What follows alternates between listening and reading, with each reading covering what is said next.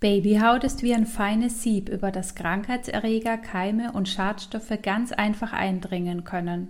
Neurodermitis-freundliche Babykleidung legt sich wie ein zarter Schutzmantel auf die Haut und übernimmt die Aufgabe der noch nicht vollends entwickelten Hautbarriere.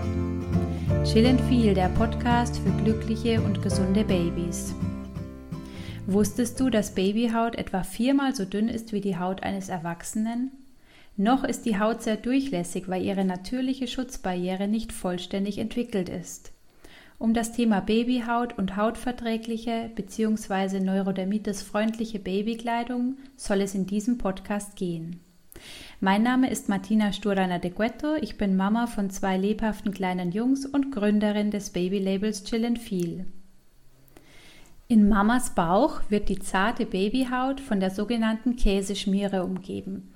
Das fetthaltige Talgdrüsensekret enthält antibakterielle Substanzen, die dein Baby im Bauch während und direkt nach der Geburt vor Infektionen schützen. Dieser natürliche Hautschutz wird nach der Geburt entfernt. Von diesem Moment an ist die Babyhaut auf sich allein gestellt und es liegt in der Hand von Mama und Papa für einen entsprechenden Schutz zu sorgen.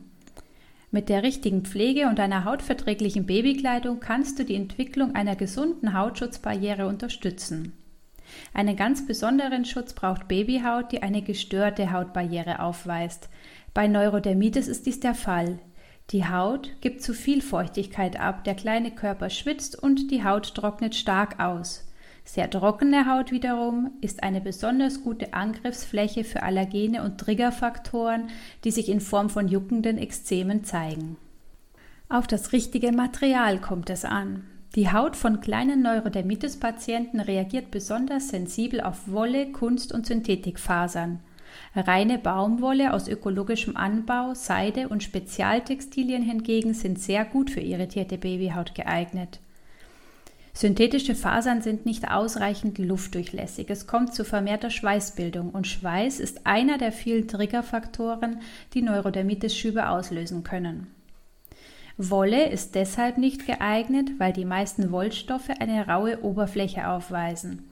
Außerdem legen sich die langen Wollfäden direkt in die wunden Hautstellen. Baumwolle hingegen ist besonders hautverträglich, weil sie von Natur aus mit der Haut atmet solange sie frei von Pestiziden und ähnlichen Schadstoffen ist. Ähnliches gilt für Seide. Daneben gibt es noch sehr teure Neurodermitis-Spezialkleidung, die zum Beispiel mit Silberfäden durchsetzt ist. Und damit kommen wir zum Thema Schadstoffe. Konventionelle Baumwolle, also Baumwolle, die unter dem Einsatz von Umweltgiften wie Pestiziden und Insektiziden angebaut wird, ist ein No-Go für Neurodermitis-Haut.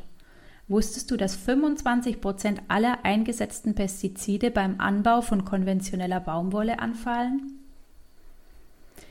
Baumwolle, ja unbedingt. Aber bitte achte beim Kauf auf eine gute Bioqualität. Reine Bio-Baumwolle macht nur 0,5 Prozent des weltweiten Baumwollanbaus aus. Lass dich daher von Labels nicht täuschen, die Biostrampler anbieten, die aber letztlich nur einen minimalen bis gar keinen Anteil an ökologischer Baumwolle beinhalten. Bist du unsicher, dann scheu dich nicht beim Hersteller der Babykleidung nachzufragen. Der Aufwand lohnt sich, denn letztlich geht es um das größte Organ deines Babys, seine Haut. Schadstoffe gelangen aber nicht nur beim Anbau von Baumwolle in die Babykleidung. Die gewebten Stoffe werden mehr zerisiert, damit sie schöner glänzen. Sie werden grell gefärbt und auf PVC-Basis bedruckt. Und es kommen Weichmacher zum Einsatz, die qualitativ minderwertige Baumwollstoffe kuschelig weich werden lassen. Grundsätzlich gelten in Europa strenge Richtlinien, die die gute Hautverträglichkeit von Babykleidung sicherstellen sollen. Nur seien wir einmal ganz ehrlich, wie sollte bei jeder Charge, die importiert wird, überprüft werden, ob verbotene Azo- oder Dispersionsfarben untergemischt wurden? Das ist im Zeitalter der Fast-Fashion-Industrie, in dem massenhaft Kleidung auf den Markt gespült wird, einfach nicht möglich. Lange Rede, kurzer Sinn. Bunte Babystrampler sind vollkommen okay. Auch bedruckt dürfen sie sein. Und ja, auch Babys mit Neurodermitis müssen nicht auf farbenfrohe Kleidung verzichten. Nur such dir einen vertrauenswürdigen Hersteller aus. Ökotex Prüfsiegel können als erster Anhaltspunkt zur Schadstofffreiheit dienen. Und bei kleineren Herstellern, die sich die teuren Labortests meist nicht leisten können, fragst du einfach nach. Als Hersteller von neurodermitis-freundlicher Babykleidung kann ich vielleicht die eine oder andere Frage vorwegnehmen, wenn ich euch ein wenig über unsere Pima-Baumwolle erzähle. Peruanische Pima-Baumwolle zählt zu den extra langfaserigen Baumwollarten. Nur ein Prozent der gesamten Bio-Baumwolle weltweit hat so lange Fasern wie Pima-Baumwolle. Aus den extrem langen Fasern lassen sich herrlich weiche, glatte Stoffe weben. Stoffe aus kurzen Baumwollfasern werden schon nach wenigen Waschgängen rau. Unsere Stoffe hingegen werden mit jedem Waschgang weicher. Und es werden keine Weichmacher zugesetzt. Wenn du einen Pima Body aus dem Schrank holst, fühlt er sich angenehm kühl an und es gibt nichts Besseres für Neurodermitis Haut wie kühlende Stoffe, denn diese lindern den Juckreiz. Schließlich die häufig gestellte Frage, darf Pima Baumwolle in die Waschmaschine? Ja, unbedingt. Du darfst Pima Baumwolle bei 30, 50, 60 oder sogar 90 Grad waschen und anschließend in den Trockner geben. Theoretisch zumindest. Meine Empfehlungen sehen ein wenig anders aus. Baumwolle sollte wenn möglich bei maximal 40 Grad gewaschen und luftgetrocknet werden.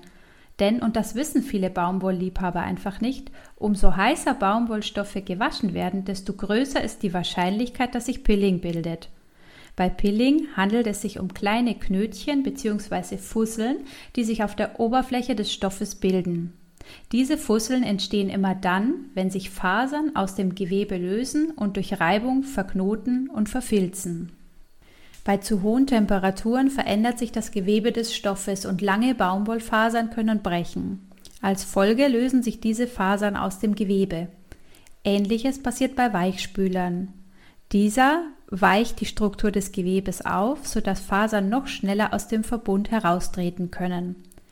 Daher gilt, möchtest du die Qualität deines Baumwollbodies möglichst lange erhalten, wasche bei maximal 40 Grad und gib dem Body ausreichend Zeit, um an der Luft zu trocknen. Kleiner Tipp, wenn dein Lieblingskleidungsstück doch einmal Pilling aufweist, was bei Naturfasern ungeachtet der Qualität einfach immer mal wieder vorkommen kann, dann nimm einen scharfen Rasierer zur Hand und entferne die Fussel damit. Gehe dabei genauso vor, wie du auch deine Beine rasierst. Zuletzt noch zu einem sehr wichtigen Thema, dem Thema Hygiene. Im klinischen Bereich sowie bei Thema, beim Thema Hautkrankheiten wird häufig zu Kochwäsche geraten, um möglichst viele Bakterien abzutöten. Alle Bakterien und Keime vermag aber selbst Kochwäsche nicht auszulöschen. In den meisten Fällen reicht daher eine 40 Grad Wäsche vollends aus. Mein Erstgeborener litt an einer leichten Neurodermitis und ich wusch nie heißer als 40 Grad. Viel wichtiger finde ich die Wahl eines antiallergenen Waschmittels, das frei von Duftstoffen und Weichmachern ist, denn darauf reagiert die Haut erfahrungsgemäß viel stärker als auf Bakterienüberbleibsel. Zuletzt noch ein kleiner Tipp für all diejenigen, die auf zu viele Waschgänge verzichten möchten. Manchmal genügt es, zum Beispiel die Fäustlinge am Strampler mit einem Dampfbügeleisen zu bügeln. Durch die Hitze tötest du bereits allerhand Bakterien ab. Zugleich sparst du den ein oder anderen Waschgang. Ja, und wir hatten es ja schon. Bei Fragen einfach den Hersteller kontaktieren. Also nur her mit deinen Fragen, ich beantworte sie gerne. Gute Besserung deinem kleinen Patienten und bis zum nächsten Podcast mit dem Thema Neurodermitis Schüben vorbeugen. Wir freuen uns auf dich und darauf, dass du wieder mithörst.